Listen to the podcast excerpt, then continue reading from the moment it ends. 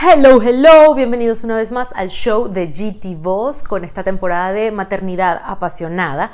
Eh, y la maternidad me ha apasionado tanto que me ha despertado un interés y un conocimiento por mi propio ser. Y por eso este capítulo se lo quiero dedicar a todas las mujeres o a todos los seres humanos que quieran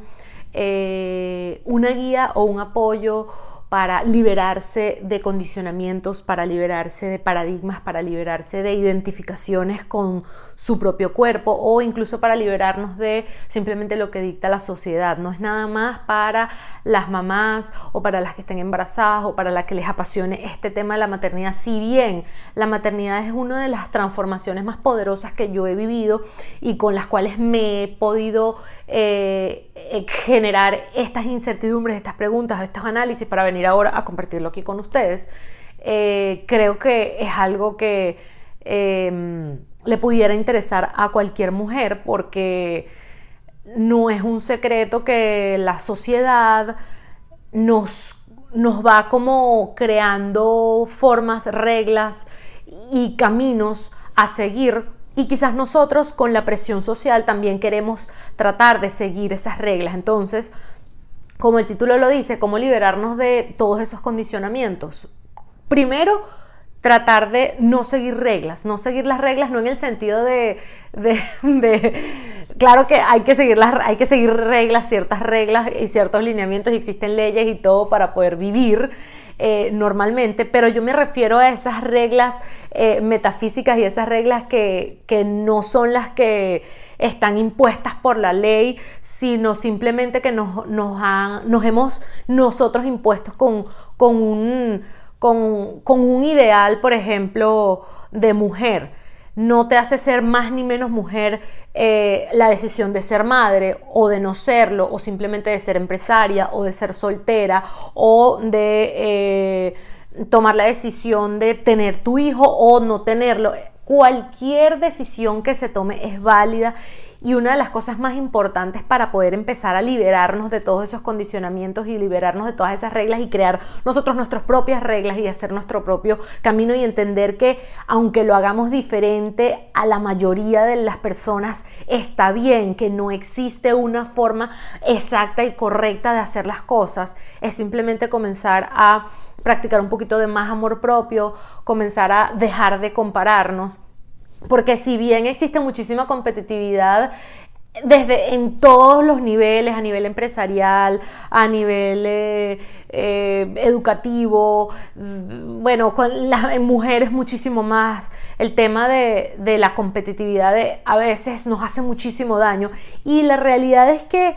esto no es una competencia, no es una competencia de quién es mejor mamá, quién tiene el, niño más bonito, el niño más gordito, quién lo hace mejor, quién se casó primero, quién este, se casó más bonito, quién hizo... Eh, no, no se trata de eso, no se trata de eso, se trata simplemente de venir aquí a ser nosotros mismos, a tratar de complacer nuestra alma y nuestro corazón haciendo lo que nos gusta hacer y lo que queremos hacer, ser felices y ayudar a los demás en nuestro proceso también, porque no nos podemos olvidar que estamos todos conectaditos y que así como todo nuestro organismo está conectado, también estamos nosotros conectados con los demás y eh, hay, que, hay que practicar un poquito la empatía. Yo sé que en estos momentos de redes sociales Basta con entrar en una plataforma como Instagram para comenzar a compararnos, compararnos con las vidas perfectamente imperfectas que vemos por las redes, porque no existe ninguna vida perfecta y no nos podemos creer. Así como no nos podemos creer todo lo que nos digan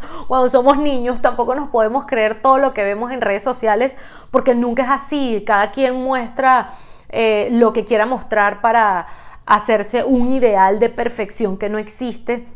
y eh, yo sé que es muy fácil ponernos a comparar, a comparar nuestra situación, nuestro cuerpo, nuestra vida, eh, hasta nuestras decisiones cuando los demás se ponen a ventilar su vida. Y yo también entiendo que exponerme de esta manera y contar mi historia me coloca a mí en tela de juicio para que cualquier persona eh, sienta la libertad de creer que me conocen más allá de lo que, de lo que se cree, pero pero la realidad es que mi intención con esto no es hacer que, que, se generen eh, competitividades y comparaciones. Entonces, la idea es simplemente eh, quizás hacerlos partícipe de mi historia y yo liberarme en el proceso, porque para mí ha sido súper transformador y súper sanador, no solamente experimentar la maternidad, sino venir a compartirla con ustedes, porque en el momento en el que, en el que yo pienso, analizo y me decido venir a compartirlo con ustedes, se genera un, un cambio ya en mi ser. Muchas veces creemos que hemos logrado un cambio nada más por pensarlo. Pero la realidad es que muchas veces pensamos y pensamos que queremos ser o hacer algo y hasta que no lo ponemos en práctica y no lo hacemos, realmente no estamos lográndolo. Y eso es lo que me pasa cuando vengo a compartirlo con ustedes, eh, que yo misma es como que me bajo el switch y eh, comienzo a, practicar un poco lo que predico. Entonces, eh, qué bonito sería poder sentirnos orgullosos de nuestra historia y de nuestro pasado, sea cual sea, porque gracias a eso que nos haya sucedido, estamos hoy aquí eh, con un bebé o estamos hoy aquí eh, viviendo una transformación y una renovación de nuestro propio ser, porque realmente no es que dejamos de ser nosotras ni que pasamos a ser otra persona, simplemente nos transformamos y nos mejoramos. Eh, la transformación que se genera en el cuerpo con un embarazo es maravillosa y nos invita a amarnos, nos invita a, ponernos a nosotros de primero, porque si nosotros no nos queremos y no nos, no nos ponemos a nosotros de primero ni, ni nos cuidamos, ¿cómo vamos a poder eh, criar a nuestro bebé? ¿Cómo vamos a poder darle eh, contención? ¿Cómo vamos a poder darle atención o amor si no nos los damos primero a nosotras? Entonces, Paso número uno, dejemos de compararnos. Nuestra historia es perfecta porque es única y porque es nuestra. Nuestra historia es maravillosa siempre y cuando nos adueñemos de ella, siempre y cuando seamos realmente los protagonistas de esta, de esta historia y decidamos tratar de verlo desde un punto de vista positivo, sea cual sea que sea nuestra historia, ha venido a enseñarnos algo, ha venido a mostrarnos algo que debemos mejorar, que debemos transformar, que debemos cambiar. Eh, nunca vas a ser más ni menos mujer por decidir ser madre, nunca vas a ser más ni menos mujer por tener a un bebé flaco o por tener a un bebé gordito o por decidir eh, parir en tu casa o por decidir eh, tomar quizás decisiones equivocadas y luego arrepentirte. Es válido cualquier cosa que, que decidamos hacer en nuestra vida y siempre y siempre nuestra vida va a tener el mismo valor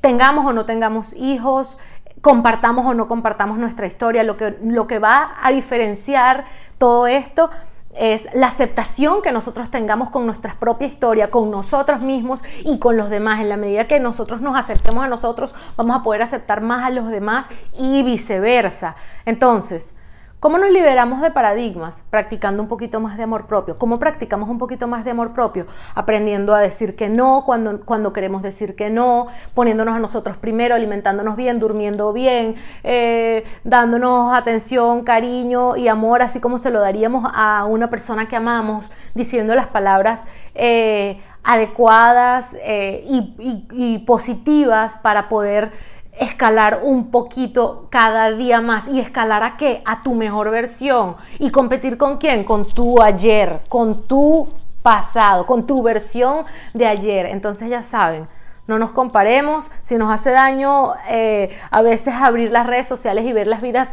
perfectas que no existen de otras personas, podemos hacer una práctica de reducir el tiempo en redes sociales. Eh, también existen muchísimas prácticas que nos ayudan a practicar ese amor propio y ese respeto y esa conexión con nosotros mismos, que puede ser desde hacer yoga, meditar, respirar, conectarnos con la naturaleza. Eh, eh, enfocarnos en nosotros y nuestro cuidado personal, la buena alimentación y por supuesto